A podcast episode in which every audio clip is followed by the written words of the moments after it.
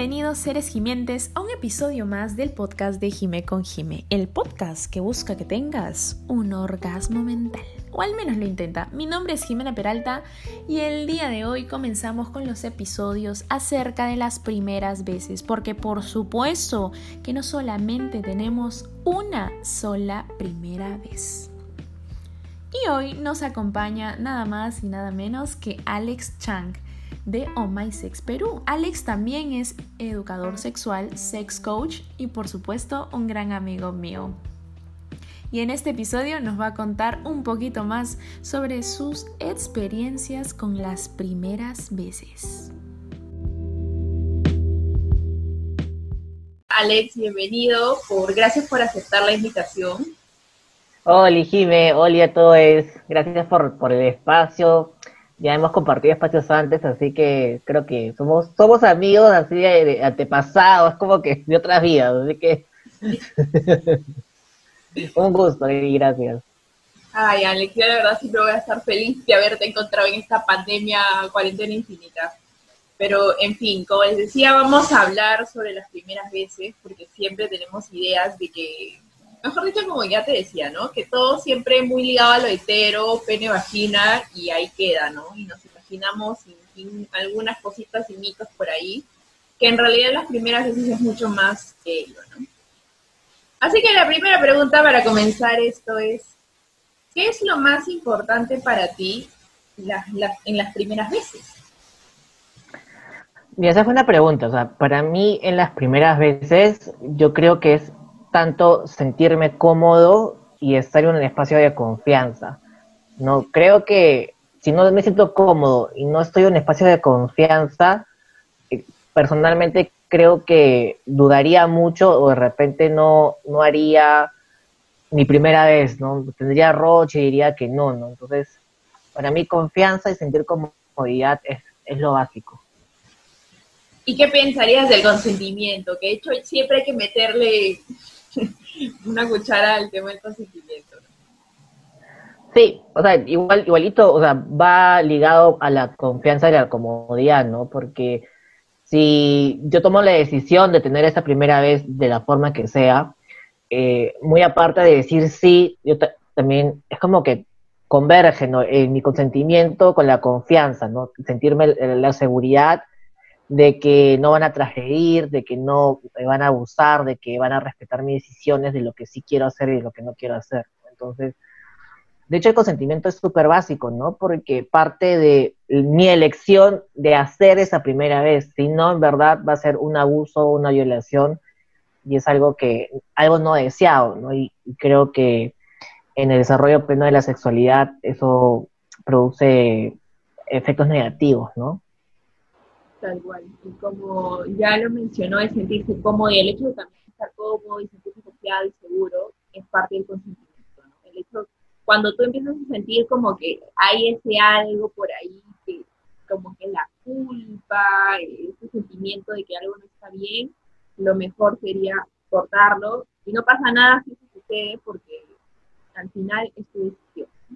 Como dicen, el tema del deseo, ¿no? el querer hacerlo, tal cual como lo y ahora, comenzando sobre primeras veces, la primera vez no necesariamente tiene que ser clean, penetración vaginal, en verdad todos tenemos muchas primeras veces, y es bueno hablar de las primeras veces para que no solo nos encasquemos en una idea, ¿no? Así que vamos a empezar con la primera vez que te diste así un chapezazo intenso. ¿Cómo fue? ah, mira, chape, o sea, chape intenso o, o que me haya, o que me haya dado cuenta de que haya sido un chape, en verdad, habrá sido a los 17 años. Porque, o sea, porque de, de hecho, cuando he crecido, he estado en primaria, secundaria, como que por juegos, que por ahí un piquito, o, sea, o porque fastidiaban, ya beso, beso, ya, pero así que lo haya elegido y que me haya dado, me dado cuenta de que es un tipo de placer, algo que quiero hacerlo a los 17 años, ¿no? Cuando comencé a conocer gente gay, mis amigos gays, y había un chico que me gustaba, entonces eh, fue como que mi primer chame. y de hecho, este, no sé, aunque no pareja, no sé, yo soy una persona bien tímida, entonces yo para dar los primeros pasos, como decía, necesito tener ese espacio, esa confianza, sentir que conozco a la persona y ya de ahí le entro de lleno, pues, ¿no? Pero mi primer beso fue bonito porque creo que mm, fue la afirmación de mi ser, de mis gustos, de hacer algo eh, que me dé placer y que me guste, ¿no? Y lo disfruté tanto, o sea, me quedé pegado ahí. y, creo que eso es lo, rico, ¿no? Que lo disfrutes y, te des cuenta de que eso es lo, que te da placer. Tal cual. Así que tu primer chape intenso, que entiéndase por chape a un beso intenso. sí, porque quizá algunos están como, ¿qué rayos es un chape? Bueno, entiéndase como beso intenso. ¿Y qué, o sea, qué consideras para ti que fue el hecho de que tú hayas decidido querer hacer eso? El, el tema de la confianza, pero tú me decías confianza, claro, pero supongo que también es ya comenzar a rodearte con gente que sentías tú que te aceptaba como era, porque previo a eso asumo que tú ya habrás tenido todo un proceso interno de reconocer que finalmente pues, estaban chicos. Sí, o sea, yo cuando entré a la universidad, para mí fue mi etapa de liberación, ¿no? Porque en verdad en el colegio solo eran mis amigos, mis amigas y ese círculo, en cambio la universidad me sentí con libertad de decir, me voy a la universidad, pero me voy a otro lado, o cosas así, ¿no? Ya, ya, yo no, yo no podía decir, me voy al colegio y tenía que estar en el colegio porque si no me, me agarraban, ¿no? Entonces, conocer gente y al mismo tiempo eh, saber elegir mis amistades, ¿no? Eh, porque con estos amigos yo sentía eh, confianza, sentía una hermandad, ¿no? Sentía que era un espacio seguro, o sea, e, entonces y, en ese espacio se encontraba la persona que me gustaba, ¿no? Entonces, eh, a mí me gustó mucho y me generó confianza porque esta persona, eh, ya eh, esa persona era mayor y ya, bueno, ya tenía, tuvo sus primeras veces porque me había contado, pero me pareció súper bacán que esta persona respetara mi, mi primera vez de chape, mi primera vez de agarrada de manos, mi primera vez de cualquier cosa, entonces, como que respetara ese espacio en el cual yo aún no había entrado, ¿no? Eh, no fue como que, oye, ya, así hay que ser, oye, hay que chapar. No, fue en verdad a mi ritmo, a mi tiempo. En verdad fue una situación que, podríamos decir, lo que yo decidí, le elegí cómo, cómo iba a suceder, ¿no? Mi primer chape, mi primera agarrada de mano. Entonces, eso me pareció súper importante, ¿no? Y, de esa forma lo disfruté un montón. Claro, el tema respeto básico. Y hablando un poco de, este tema, o sea, el hecho de que tú ya, la primera vez que no ibas a la universidad y ibas a otro lado, ¿cómo fue la primera vez que tú decidiste, vamos a decirlo así, como decir abiertamente que, eras, que no te gustaban las mujeres, ¿no? Que era lo que se esperaba, probablemente. Sí, o sea, es que fue un proceso, mira, yo de hecho empecé con mi mejor amigo, pero ni siquiera empecé por mí, sino que en esa época existía el high five y yo me había creado otro high five y mi mejor amigo como que yo puse una foto que no se veía mi cara, pero se veía el mantel de mi mesa y mi amigo, oye, ese es el mantel de tu mesa y es como que me, sacó por eso, entonces, este, no para mí no fue como que lo dije a los cuatro vientos como eh, se espera, ¿no? Sino fue gradual, gradual, ¿no? Con mis mejores amigos, luego con ciertos círculos de persona. Eh, eso habrá sido a los 17 años, 18 años, ¿no?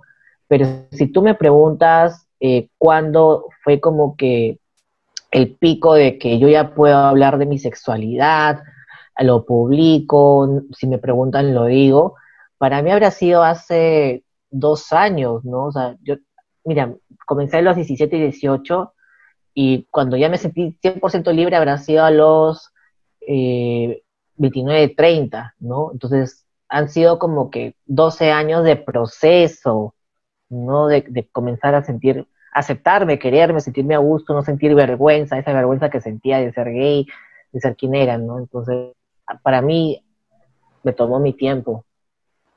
Me parece algo súper importante recalcar ese hecho, ¿no? O sea, a veces las primeras veces no necesariamente son cuando queda el momento, sino finalmente cuando tú empiezas a decidir que ese es tu momento. Y también tiene un proceso previo, ¿no? Para todo, en la que tú quizás lo estás pensando, que estás viendo si realmente quieres ser así, o sea, sí, probablemente también hay personas que se despiertan y dicen, ya, hoy día va a ser el día de la primera vez de, pero detrás de muchas primeras veces hay un proceso, ¿no? Y es importante saber que no está mal, o sea, si por ahí te lo pensando un poquito, tranquilo, no pasa nada, que esas cosas seguro, seguro que ya van a tomar su, su camino y ya, bien, Y ahora hablando en temas tristes, bueno, no tan, no triste porque al final si alguien se fue de tu vida fue por algo bueno en definitiva, pero era decepción amorosa.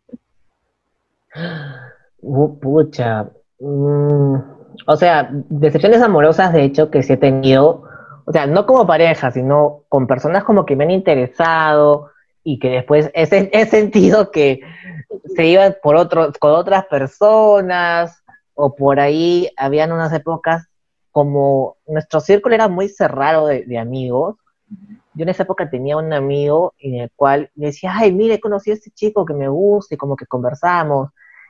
Y no sé, yo era como que te lo presento para que hable, y al final como que terminaba saliendo con mi amigo y yo como quedaba como que... entonces, entonces, para mí, ahí como, se podría decir como decepciones amorosas, ¿no? Pero ya, yo, he tenido dos parejas, entonces, este, de hecho que se terminaron por distintas razones, ¿no? O sea, de hecho siempre hubo una comunicación de que se terminó, o sea, nunca fue como que te dejo y te dejo de hablar. Eso, siempre hubo una conversación, ¿no? Pero sí, o sea, mis decisiones amorosas han sido con personas que se me han interesado, he conocido y al final como que ya se van por otros rumbos. Siempre pasa, ¿no? El ghosting, el ghosting. Te hacen ghosting y tú no, nunca más aparecieron. Sí, y más aún, mira, o sea, de hecho, ahorita tenemos el WhatsApp, el Facebook, el Instagram, las historias y puedes stalkear qué hace, qué ha hecho. O sea, puedes ver todo. En cambio, antes tenías que esperar que esa persona se conecte por el Messenger, ¿no? Entonces podías estar como que cuatro, seis horas, ocho horas y esperar que, salga la ventanita, se conectó tal. Sí, entonces, para mí como que era más difícil, ¿no? Es más, a mí me ha pasado que estoy, no sé, así como que hablándole todo lindo, estoy mechándome, no sé, y el Anaplin se conectó y ya se arruinó todo porque ya no de contactarlo. Sí, o, sí, y, y, o sea, se, se, fue, ya no volvió a ingresar y te quedas como dos horas esperando, es como que ya, ya se va a conectar. Sí, es cierto, pero es que, o sea, de hecho no me había puesto a pensar en eso, pero siento que ahora experimentamos incluso, a pesar que podemos stalkear a la gente, pasa que esas excepciones amorosas son más comunes y más recurrentes, ¿no? De las que estás este, en plan de ahí como que ver si sucede o no sucede, pero finalmente no se da porque algo sucede, como tú convirtiéndote en el Tinder humano. es que, mira, no, no, no sé si es porque le hemos agarrado un trauma a las relaciones, no sé. Yo a veces me pongo a pensar, eh, o sea, porque, por ejemplo, a veces cuando vuelvo con mis amigos y nos ponemos así a pensar, decimos, no, como antes sí salíamos, sí nos conocíamos con gente y bla, bla, bla, bla, bla. Y ahora como que es más difícil, como que, no sé, no sé si piensas lo mismo, pero parece que hemos agarrado un poquito de miedo a, a relacionarnos con la gente, ¿no? No sé. Yo siento que tenemos miedo a sufrir. Por eso siento que esa primera vez, o sea, esa primera decepción amorosa, siento que trauma a la gente. En plan, mm. que, le dolió tanto que nunca más en la vida quiero salir con alguien. Y que, o sea, ok, pueda que sí te haya dolido mucho porque justamente en ese momento no sabías cómo lidiar con la situación. O sea, puede pasar que, que esa pelea no sabías qué decir, o quizás estés sumamente impulsiva, o la otra persona igual actuó de la misma forma y te dolió mucho, o te fueron infiel, no sé, porque le gustó otra persona y no sé Que, está, que nos seamos tan traumados y luego de eso entra el miedo, ¿no? De ya no quiero salir con alguien porque quizá no sale bien, pues, pero yo siento que eso es un riesgo que va a estar presente siempre, que algo no vaya a salir bien. Sí, igual, o sea, si te, por ejemplo, yo he tenido experiencias de que me han cortado, así como que yo me quedé como que, ah, Pero entonces, de hecho, generan como temas, ¿no? Pero lo importante es ir chequeándolo, buscar apoyo, buscar ayuda, ¿no? No dejar como que eso se estanque, porque si no, eso va a influenciar en tu vida más adelante, ¿no? Entonces, también como que es un proceso de sanar, ¿no? De, de que esas experiencias no se conviertan como que en algo que arriesga tu vida y es como que liberarte de eso, ¿no? Tal cual, cierto. O sea, básicamente como que superarlo, sí, pero como que vivir el duelo bien, ¿no? simplemente no voy a evitar porque no quiero sentirme triste. Al final, eso, esa tristeza se acapara toda tu vida y todo mal. Eso es verdad. Y ahora hablemos sobre temas masturbatorios. ¿Cómo fue la primera vez que te masturbaste? mira, mi primera vez, ay, creo que a, qué, a, qué, edad habrá sido? Habrá sido a los, no sé si a los nueve, diez, pero o sea, de hecho que yo me acuerdo, claro, yo ya a los ocho, no, perdón, a los nueve, diez años, yo ya dormía en un cuarto aparte, porque antes dormía con mi hermano. Entonces, como que eh, había un cuarto que, que era como depósito y dije, yo quiero mi cuarto solo, yo quiero mi cuarto solo, ya, me pusieron mi cuarto solo. Entonces, pero de hecho no era como que me masturbaba y podía tirarme una hora, dos horas, no era como que debajo de la frazada, debajo de la, colcha, estar atento de que nadie me descubra porque no era que podía yo cerrar mi puerta, ¿no? O sea, me decían que siempre mi puerta está abierta, ¿no? Entonces, era como que, ay, están en sus cuartos, ahí ya, comenzaba a masturbarme, ¿no? Y a veces tenía que hacerlo rápido porque veía que, que, venían, se acercaban, entonces así han sido mis, mis, temas de masturbación, ¿no? En secreto, creo que casi siempre ese es el caso, ¿no? Todo como que en secreto, con miedo a que alguien te descubra. ¿Y sí, porque, disculpa, no, digo, sí, porque o sea, si te encuentran haciendo, la primera reacción es como que no hagas eso, que te he dicho, que no. Entonces, de verdad, comienzas a tomarlo como si fuera algo malo, pues, ¿no? Y eso es importante, de hecho, tenerlo en el tema también de las primeras veces, porque la primera masturbación, si alguien te encuentra, o en general, si alguien, o tienes una mala experiencia, no la vas a volver a repetir, ¿no? Porque, o si la primera vez que alguien te ve, pasa de que, o actúan en plan, Mm, eso no es correcto acá en público, ponte, ¿no? Si estás en un lugar de te ve todo, ¿no? Pero por lo demás, tratar como que de normalizar ello. Pero pasa de que justamente la mayoría es que estas fiestas, estas cochinadas, es en este hogar sí. sí, peor si tienes a la Virgencito, a por ahí a un santito. Ay, sí, peor todavía, ¿no? Pero sí, yo creo que o sea, si encuentras a tu hijo, a tu hija o a tu hija masturbándose, o sea, no tener esas reacciones, porque en verdad crecemos con esas reacciones, ¿no? Y las tomamos como nuestras.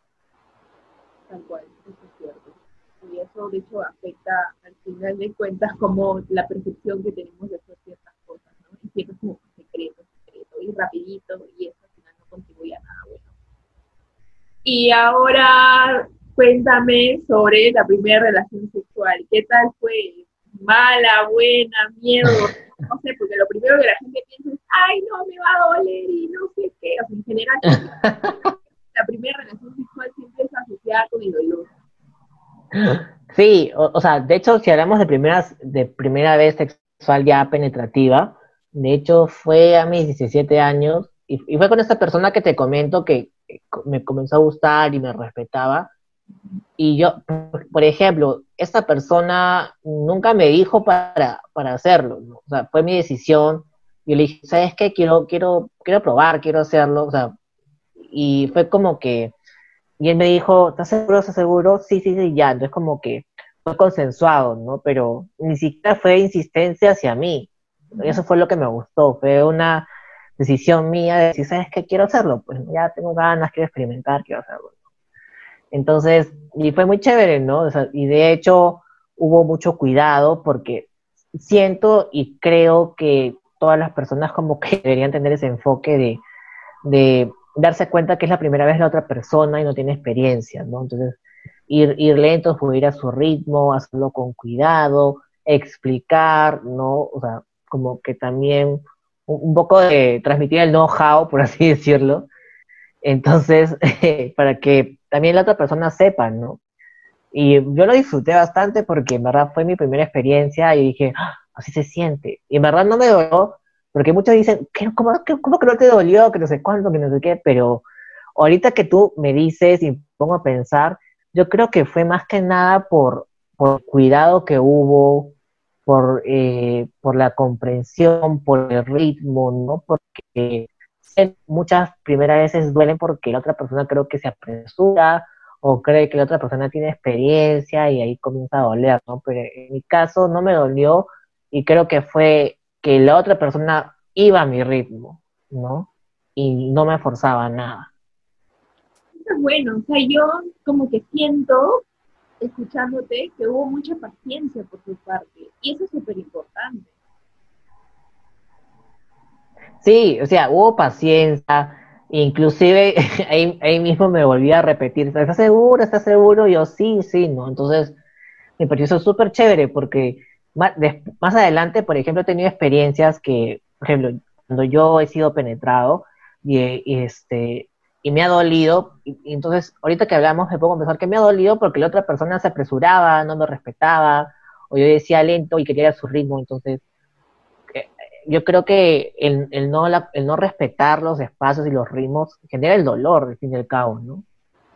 Yo siempre digo que el tema del dolor no es que está asociado necesariamente a la primera vez o a ciertas prácticas, sino que está asociado al hecho de que no se está haciendo bien porque justamente no se están respetando los tiempos, no se está respetando el tema probablemente de la alimentación, de que la otra persona esté también relajada y esté conectada, en fin, ¿no? Pero o sea, que necesariamente tenga que doler. Ahí está un ejemplo de que no le dolió, que la pasó recontra bien, que esto va más bien como ya, ya, de una vez. ya muchas preguntas. está súper bien, porque justamente esa es la idea, ¿no? O sea, que yo siento que tú estabas recontra convencido de que tú querías eso. Sí, o sea, yo estaba 100% seguro de que lo que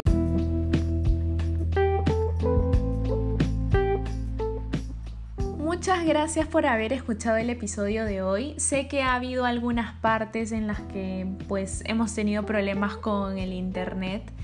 Eh, espero realmente que en general hayan podido entender el mensaje que les hemos querido transmitir. Y ya saben que pueden encontrarme en todas mis redes sociales como arroba con ya sea en Facebook, TikTok o Instagram. Un besito a todos, buen fin de semana y ya lo saben, ¿y tú gimes?